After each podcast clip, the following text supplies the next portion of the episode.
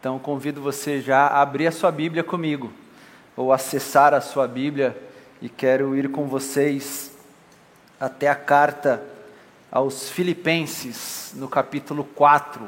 Então você que está com a sua Bíblia, convido você a ir até essa carta, ou mais uma vez, acessar essa carta de Filipenses, capítulo 4, e eu quero ler junto com vocês a partir do versículo 4.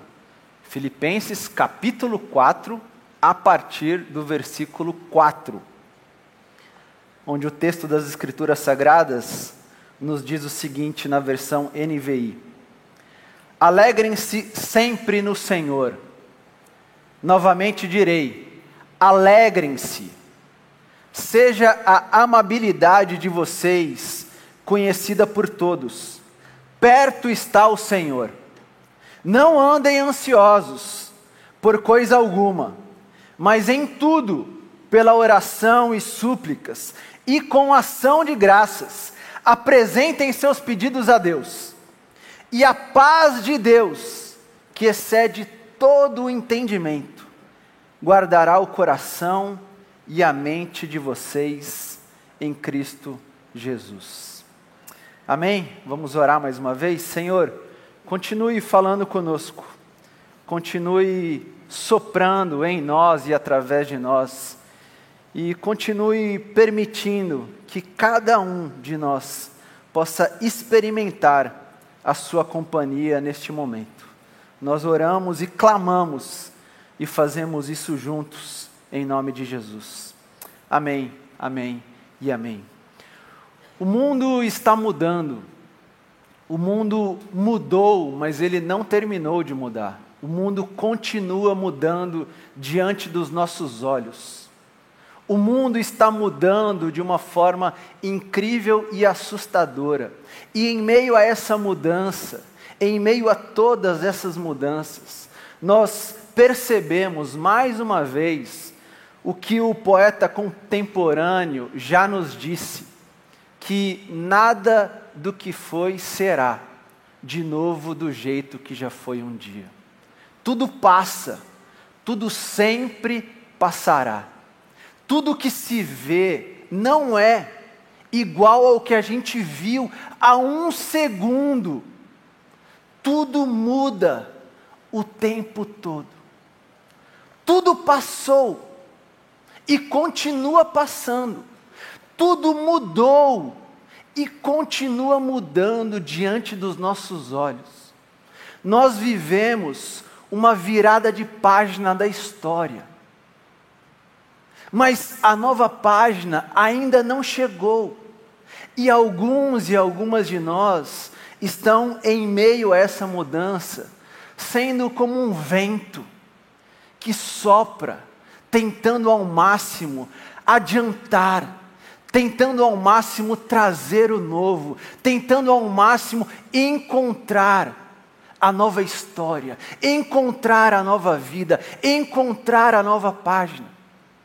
Mas outros e outras, e talvez a grande maioria, se encontra nessa virada de página como um peso.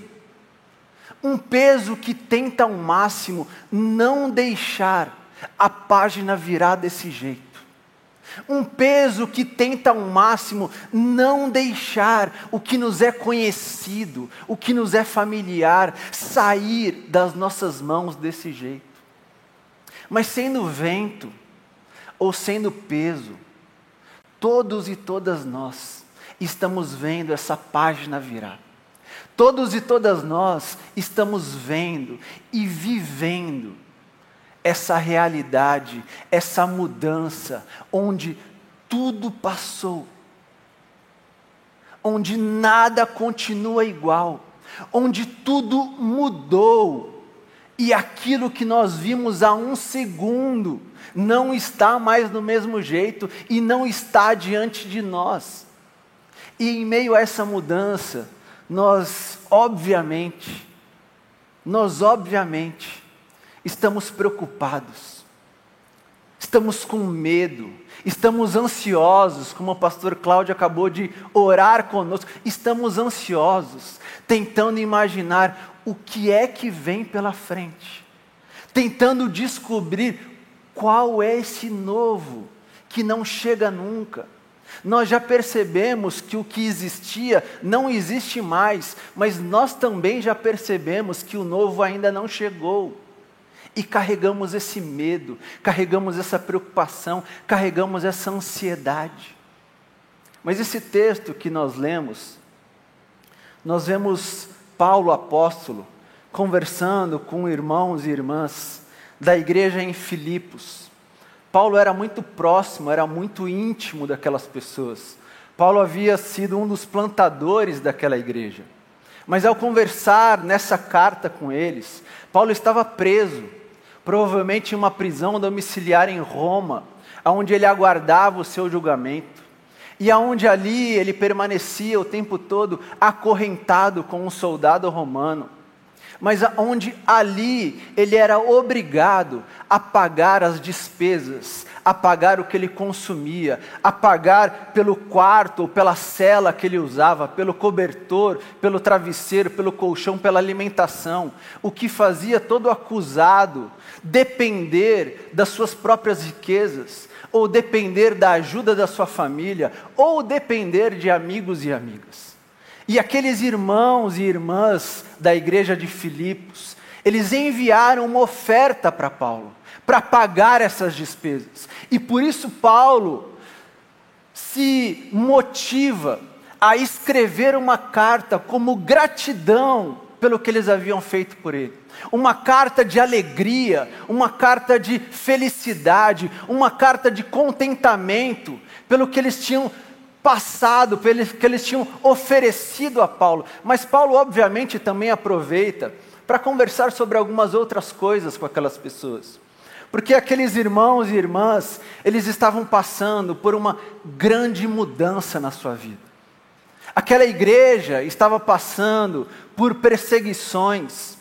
Aquela igreja estava lidando com a falta de unidade com os relacionamentos quebrados. Aquela igreja estava lidando com falsos mestres que entravam cada vez mais. Mudanças que faziam aquelas pessoas ficarem preocupadas com o que viria pela frente. Mudanças que geravam medo.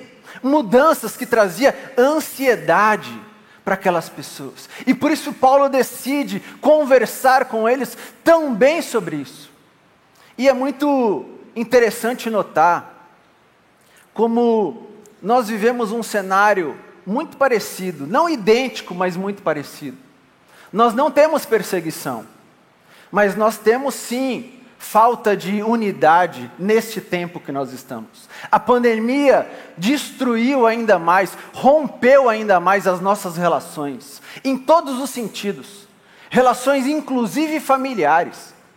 Esse tempo nos fez lidar ainda mais, infelizmente, com falsos mestres que falam em nome ou tentam falar em nosso nome.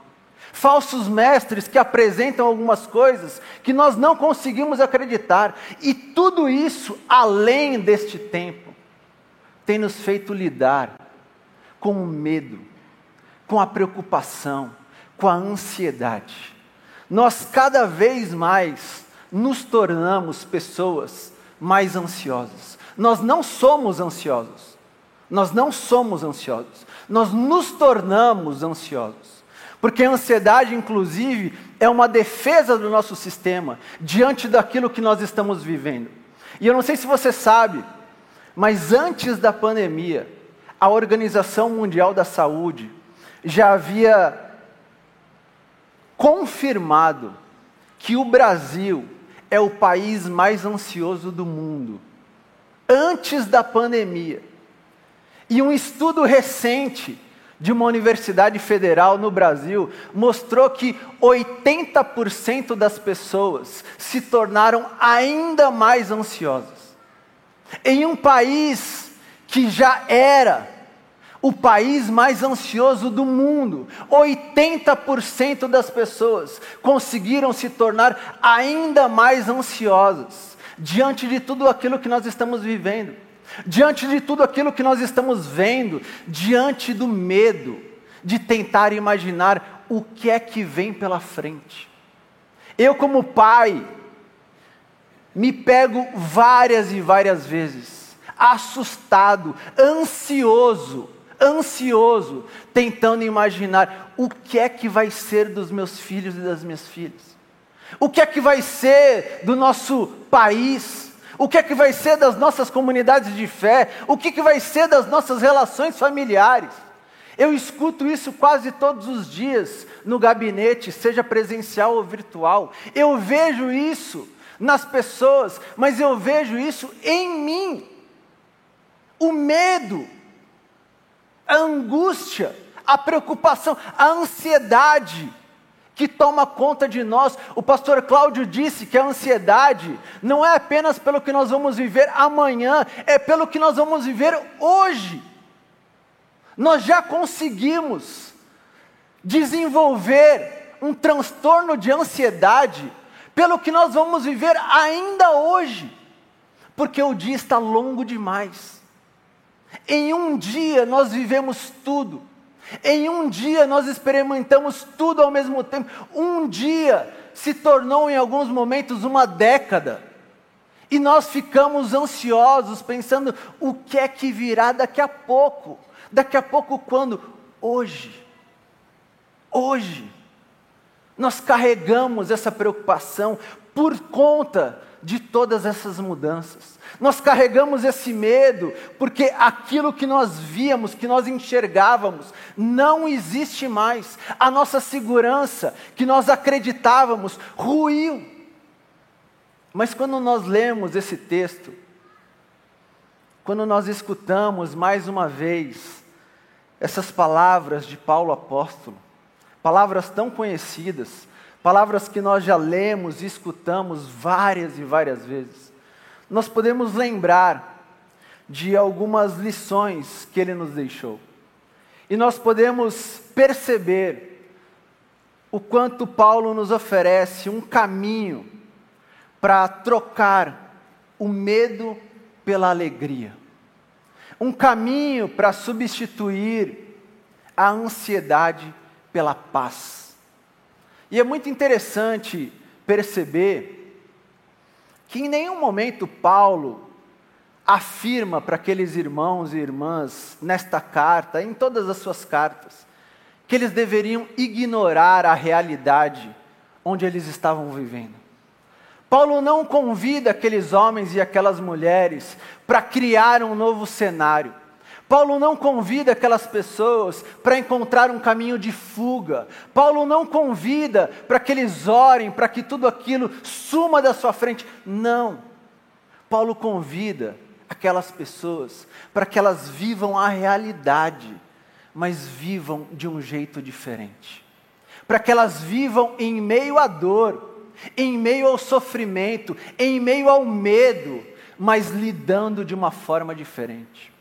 E Paulo começa no capítulo 4, nesse versículo 4, dizendo algo que eu penso que é extremamente importante para esse tempo.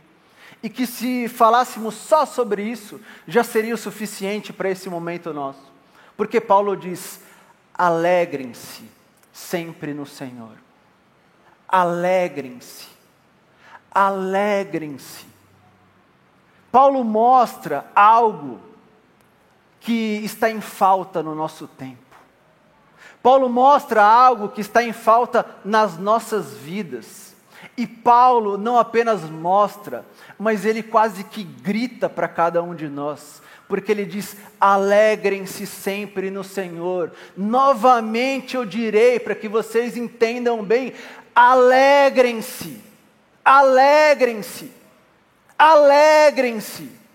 Saiam desse lugar de angústia, saiam desse lugar da tristeza, alegrem-se, alegrem-se, acreditem que a alegria é algo sério, acreditem que a alegria é algo espiritual, acreditem que Deus é um Deus alegre, alegrem-se, alegrem-se. Não permitam que a vida de vocês permaneça nesse lugar. Alegrem-se. Deixa eu falar de novo. Alegrem-se. E Paulo então explica o porquê é possível se alegrar. Porque Paulo não oferece um caminho de um otimismo, de uma alegria vazia, de uma alegria que depende do que nós estamos vivendo. Não, Paulo diz: alegrem-se sempre no Senhor, seja o amor de vocês conhecido entre todas as pessoas, porque perto está o Senhor. Alegrem-se, porque o Senhor está com vocês. Alegrem-se, porque o Senhor decidiu continuar com vocês. Alegrem-se, porque vocês não estão passando por isso sozinhos e sozinhas. Alegrem-se, porque o Senhor está com vocês. Alegrem-se, porque o Criador do amanhã, que gera preocupação na vida de vocês, decidiu estar no hoje de vocês. Alegrem-se, porque aquele que já fez o que virá, escolheu estar com vocês. Alegrem-se. Alegrem-se, porque o Consolador está com vocês. Alegrem-se. Alegrem-se, porque o Criador de todas as coisas, de todos e todas, está perto de vocês. Alegrem-se. Alegrem-se, porque vocês não estão sozinhos. Não ignorem a realidade mas percebam que existe alegria, não no que vocês estão vivendo, mas com quem vocês estão vivendo. Não importa o que você está vivendo, importa com quem você está vivendo. Não se alegre pelas circunstâncias, mas se alegre em todas as circunstâncias, porque o Senhor está com você. Alegre-se novamente, direi. Paulo grita para cada um de nós. E Paulo então continua e diz: se vocês perceberem essa presença do Senhor, essa companhia do Senhor, esse Deus conosco, vocês vão entender que vocês não precisam ficar ansiosos por coisa alguma, porque o Senhor está com vocês, porque o Senhor do amanhã está ao lado de vocês. Então, orem, orem com esse Senhor. Então, apresentem as suas súplicas. Então, ofereçam as suas ações de graça. Então, vivam com esse Senhor. Então, escolham também estar perto desse Senhor. Deus escolheu estar perto de todos e de cada um de nós. Mas o convite de Paulo é: escolham também estar perto dele. Alegrem-se, porque Deus está com vocês. Então, escolha estar perto de Deus. Ore apresente o seu coração, ofereça sua gratidão, mas ore, apresente o seu coração, não a um Deus que está esquecido no céu, não, ore e perceba que você não precisa mais falar como você falava antes, porque Deus está com você. Escolha estar com Deus. Escolha estar ao lado dele, porque ele escolheu estar ao seu lado. Deus não te abandonou, Deus não me abandonou, Deus não nos abandonou em nenhum momento deste tempo. Mas o convite de Paulo é: também não abandonem o Senhor. Não se esqueçam dele, conversem com ele, ofereçam o seu coração, vivam ao lado dele, porque ele está com vocês. E então Paulo diz que quando nós percebemos essa experiência do Deus, do Deus que está conosco.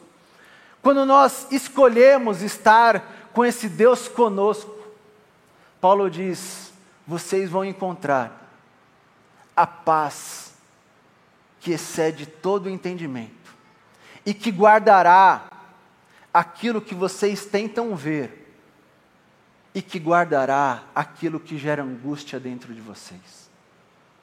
Quando vocês entenderem que vocês podem se alegrar, se alegrar e resgatar a alegria e viver a alegria, porque Deus está com vocês. Quando vocês escolherem estar com esse Deus, viver com Ele, se entregar a Ele, vocês vão perceber a paz que vai guardar aquilo que vocês querem enxergar como futuro e que vai cuidar daquilo que está fazendo vocês lidar com angústia e com sofrimento. A paz que guardará a mente e o coração de cada um e de cada uma de vocês. Paulo nos diz, num tempo difícil, num tempo de mudanças, num tempo onde tudo passou e continua passando, minhas irmãs e meus irmãos, não se esqueçam, se alegrem, se alegrem, porque Deus não deixou vocês. Ele está perto, Ele está com vocês, Ele está em vocês. Então escolham estar com Ele, escolham permanecer nele, escolham continuar ao lado dele e desfrutem da paz, mesmo em um tempo caótico. Desfrutem da paz, mesmo em um tempo tão difícil como esse que nós estamos. E é muito interessante pensar nisso e lembrar de algumas experiências que nós já vivemos. E eu queria contar uma experiência que eu vivi em família para você, para encerrar essa nossa reflexão. E eu lembro que essa experiência eu vivi talvez há três anos e meio, quatro no máximo quando eu fui fazer uma prova de corrida de rua.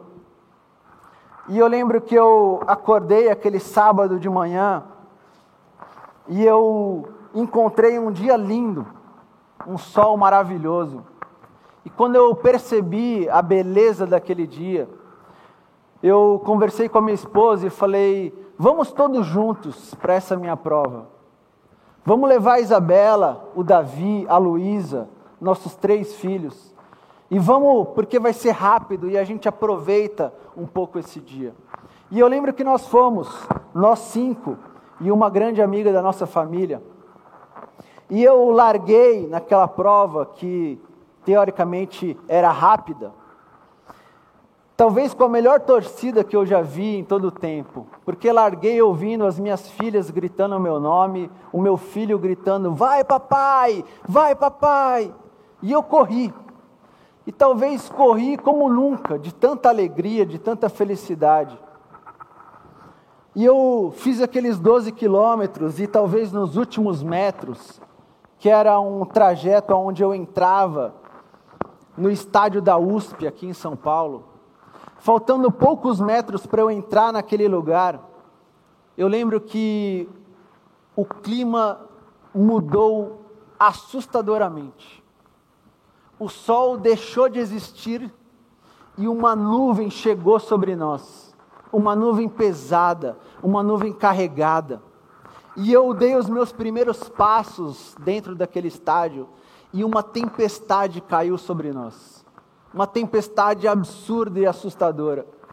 E eu corria naqueles últimos metros, e enquanto eu corria dentro, eu comecei a escutar algumas vozes longe dizendo: Papai, papai. Mas eu já não conseguia nem enxergar direito, tamanha era a quantidade de água. Mas eu percebi que o som vinha da minha direita, em algumas árvores lá no fundo. E eu pensei, eu vou correr o mais rápido que eu conseguir. Eu vou pegar minha medalha e eu volto para encontrar minha família. E assim eu fiz. Mas eu lembro que, ao chegar na árvore, já com a minha medalha, eu encontrei os meus três filhos, ou as minhas duas filhas e o meu filho, com cara de assustados, com medo, tamanha água que caía sobre eles. E eu olhei para aquela situação e eu falei para a Drica, minha esposa, vai na frente com a Luísa, nossa filha mais velha, que eu vou correndo com os gêmeos no colo, ou vou tentar correr com os gêmeos no colo, e a Gi, nossa amiga, vai com a gente. E ela foi na frente. E eu tentei dar os primeiros passos e eu falei, não vai dar certo. Não vou aguentar com os dois. E eu falei para a Gi, leva a Isabela e vai devagar e eu vou correr o máximo que eu puder para chegar no carro e eu volto para encontrar vocês. E eu peguei o Davi, meu filho, grudei ele bem no meu colo, no meu peito e comecei a correr. E comecei a correr. e aquela chuva caía, e aquela água descia sobre ele, e aquela água escorria da fraldinha dele, e o tênis dele já estava completamente ensopado, e ele com o olho, com medo, olhando para mim, e de repente eu lembro que na metade do caiu, caminho caiu um raio, e ele começou a gritar de pavor, de medo, dizendo: Eu quero ir embora, eu quero ir embora. E eu parei numa árvore, e eu trouxe o Davi bem perto no meu colo, e quando eu quero falar muito sério com os meus filhos, eu digo para eles: Olha bem no meu olho, olha bem no olho do papai. E eu falei, Davi, olha bem no meu olho. E ele com o olho fechado, chorando e gritando. E eu falei, filho, abre os olhos e olha bem para o papai. E ele abriu, olhou para mim e eu falei, o papai te ama. E o papai vai te levar para casa. O papai sabe o caminho, a gente está indo para o carro. E o papai vai te levar para casa. E eu apertei ele e eu corri como eu nunca tinha corrido. E eu lembro que eu cheguei no carro, a Drica tinha acabado de chegar com a Luísa. E eu coloquei o Davi na cadeirinha, eu tirei a camiseta dele, eu coloquei uma camiseta nova. Eu dei a volta e falei, Drica, agora eu vou correr para buscar a Isabela. Você fica com a Luísa e você fica com o Davi. E quando eu fui fazer esse movimento, o Davi falou: Papai, e eu dei a volta pelo carro, fui na cadeirinha dele, olhei, abaixei a cabeça bem na altura dele e falei: Fala, filho. Ele falou: Aonde você vai? E eu falei: Filho, o papai vai buscar a Bebela. E eu já volto para a gente ir embora para casa. E ele me deu um abraço, daquele abraço que não larga, daquele abraço apertado. E ele falou: Papai, me leva com você. E eu falei, filho, a chuva não só não parou, como ela piorou. E ele falou, papai, mas eu prefiro ficar com você do que ficar aqui dentro do carro na cadeirinha. E eu penso que o Davi, sem entender e sem perceber, viveu essa experiência de encontrar alegria, não onde ele está, mas com quem ele está. O Davi entendeu que não importa a tempestade, que não importa a mudança, que não importa o que já passou, o que deixou de existir, o que não existe mais. O que importa é com quem nós estamos. Lá fora está uma tempestade absurda. Em alguns momentos nós podemos escolher ficar dentro em um esconderijo, em uma negação, em um lugar sozinho. Ou nós podemos ir para fora e falar: Papai, não me tira do seu não me tira do seu colo.